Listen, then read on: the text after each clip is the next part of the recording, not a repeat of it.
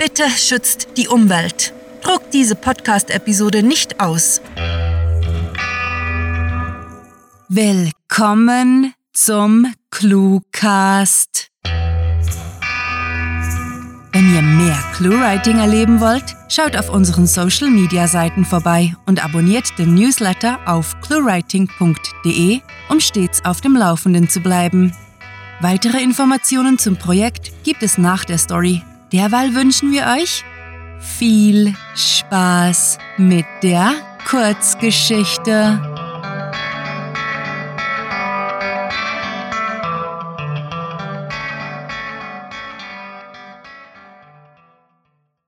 Warnung. Diese Kurzgeschichte enthält Szenen, die auf einige Leser beunruhigend wirken könnten. Mehr zu unseren Warnungen sowie wann und weshalb wir sie anwenden, erfahrt ihr in unseren FAQ unter cluewriting.de slash FAQ.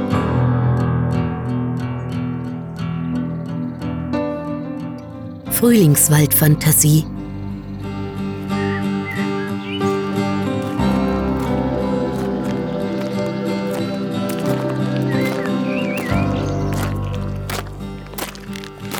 Anja dachte an den Weg zum Wald. Ein schmaler Pfad aus Kies und hunderttausend Tritten, gesäumt von Sträuchern. Jetzt im Frühling schmücken winzige Knospen die Ästchen und Sprösslinge durchbrechen die vom geschmolzenen Schnee verkrustete Erde. Er spaltete sich auf, der Körper verweilte da, wo er nicht sein wollte. Indes rennt sein Geist weit davon, vorbei an Geäst, Röhrichten und es läutete einmal, dann informierte ihn eine Bandansage. Schnellstmöglich mit einem Mitarbeiter unserer Zentrale verbunden. Wenn Sie sich in akuter Gefahr befinden, dann Polizeinotruf Will, Heinrich am Apparat, unterbrach der Telefonist betont besonnen die Roboterstimme. Was ist Ihr Notfall? Eine Brise rauscht an sein Ohr, erzählt Geschichten vom weit entfernten Meer, in hohen Wellen und tiefen Gräben. Guten Abend, hier ist Anja Tia. Er hatte den Frühling schon immer gemocht, trotz des Heuschnupfens. Ich. Ich bin in Will an der Brugerer Straße 12 im zweiten Stock in der Wohnung meines Vaters. Doch dieses Jahr erwartete ihn mit besonderer Vorfreude. Irgendetwas ist anders, besser. Im Herbst hatte sie zum ersten Mal gesehen, wie sie allein im Wald versunken ins Blätterdach blickte. Halb durchsichtig leuchteten das Laub und ihre Haare, gebranntes Sienna in der Abendsonne. Ich befürchte, er hat sich umgebracht. Anja beugte sich vor, betrachtete die schwieligen Hände seines Vaters und traute sich kaum einzuatmen. Beim Eingang zum Wald singen die Amseln lauter. Sie unterhalten sich über dies und das, vielleicht ihre Zukunft als Vogeleltern. Einige Meter entfernt steht die Eiche, deren aus der Erde ragenden Wurzeln in den Bau der Füchsin führen. Bestimmt schläft sie, erholt sich von ihren abendlichen Ausflügen. Ein hässliches Piepsen war zu vernehmen, da informierte Herr Heinrich, das Notfallteam wird in wenigen Minuten bei Ihnen sein. Sie taucht ohne Ausnahme pünktlich zur selben Zeit auf. Der Wald ist ihr Wohnzimmer, ihr Ort der Ruhe nach der Hektik, zumindest bis sie den wahren Grund für ihren Stammplatz verrät. Meistens trägt sie ein riesiges Notizbuch bei sich, seltener einen Skizzenblock oder ein Buch. Über die rechte Schulter gehängt stets eine Hundeleine, aus altem, sorgfältig gepflegtem Leder. Es ist Anias Neugier geschuldet, dass ihre Begegnungen vom Zufall zur Freundschaft wuchsen. Sie hatte ihn zuerst kaum wahrgenommen.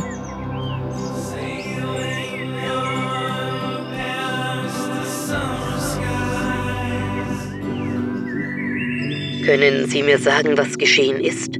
forderte ihn Herr Heinrich behutsam auf. Und Ania leistete Folge, berichtete, in welcher Position er seinen Vater gerade eben aufgefunden hatte. Ich bin vor circa fünf Minuten heimgekommen und glaubte, Papa ist aus dem Haus. Da habe ich ihn in der Küche am Boden entdeckt. Verrückt sei sie, wahrscheinlich nicht ganz bei Trost, erklärt sie, schmunzelt dabei traurig und wickelt ihren Pferdeschwanz um einen gelben Bleistift, ehe sie die rotbraune Mähne damit zum Dutt steckt. McTire war ihr bester Freund gewesen, ein goldgelber Retriever mit bernsteinfarbener Nase, der jeden Tag auf sie gewartet hatte, um mit ihr durch diesen Wald zu spazieren. Wie es für einen Hund üblich ist, blieb sein Wesen bis zum letzten Atemzug unberührt von der korrumpierenden Lebenswahrheit der Menschen. Er hat sich ins Gesicht geschossen, meinte er tonlos und erinnerte sich an den lauen Ostwind, ihre leisen Tränen. McTire war vor vier Jahren gestorben. Seither besucht sie ihren längst erloschenen Freund hier zwischen ewig wachsenden Bäumen, zyklisch wiederkehrenden Blüten und alles ertragendem Moos. Nun ist sie es, die wartet, wartet auf ihren toten Hund. Sein linkes Auge, der Oberkiefer, es ist nicht mehr viel da. Okay, ertönte der Telefonoperator und schluckte, bevor er sich erkundigte. Hm. Gibt es Anzeichen, dass er noch lebt? Atmet er? Macht er Geräusche oder? Nein. Der Frühlingsduft verschwand abrupt aus Anjes Gedanken. Er ist kalt. Mit einem brutalen Schlag überfiel ihn die Realität. Diejenige, in der sein Vater mit aufgeplatztem Schädel halb unter dem Küchentisch zum seelenlosen Klumpen versteifte.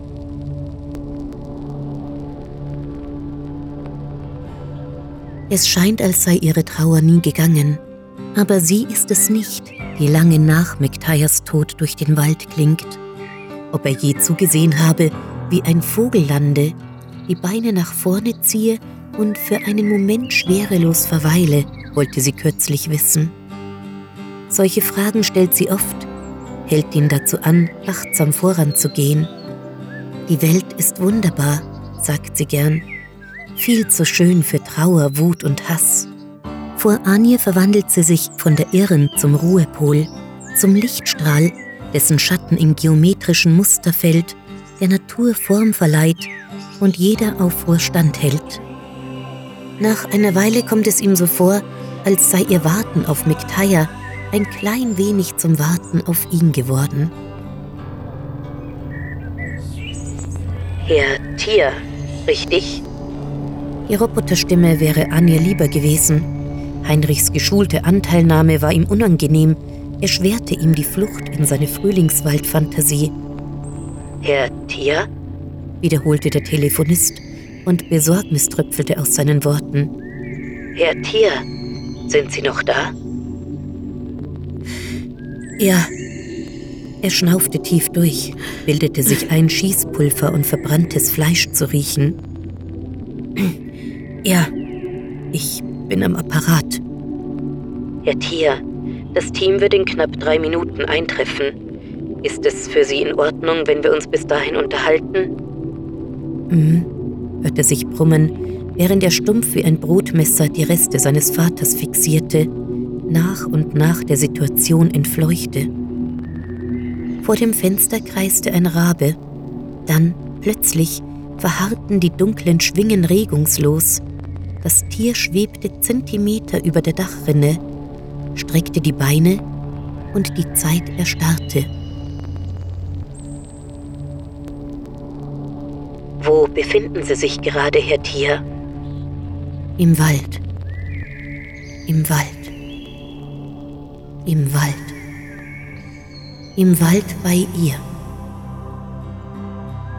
Auf eine unerklärbare Weise ist er zu McTire geworden, springt ihr hoffnungsvoll entgegen.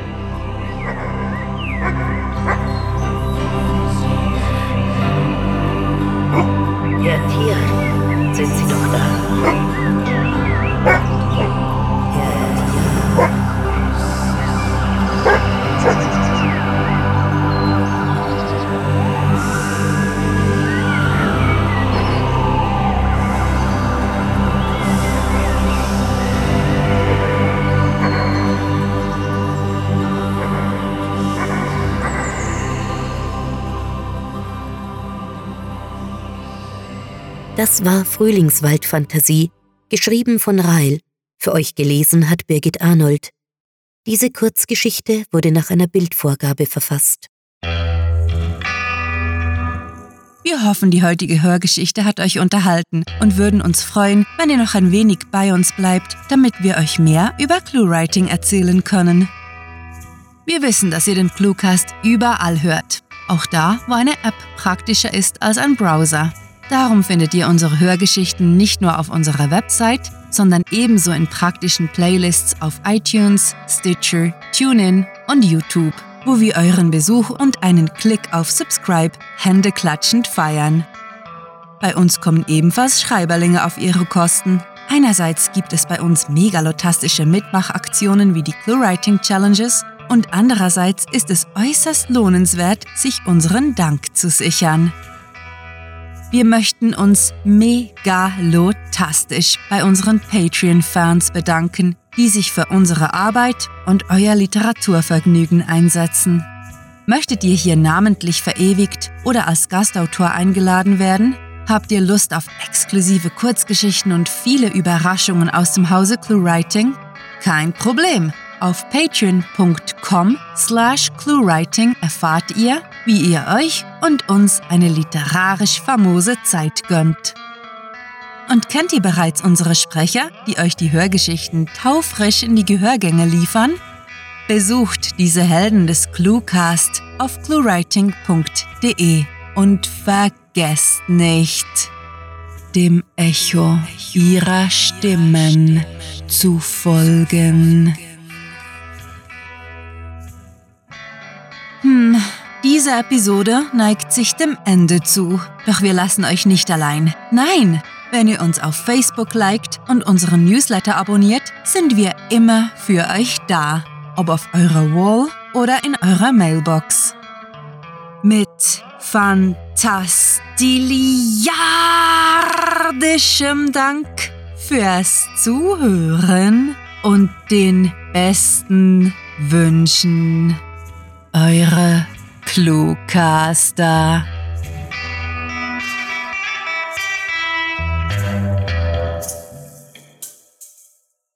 Gäbe es das als Beruf, wären wir professionelle Todesmaschinenbauer.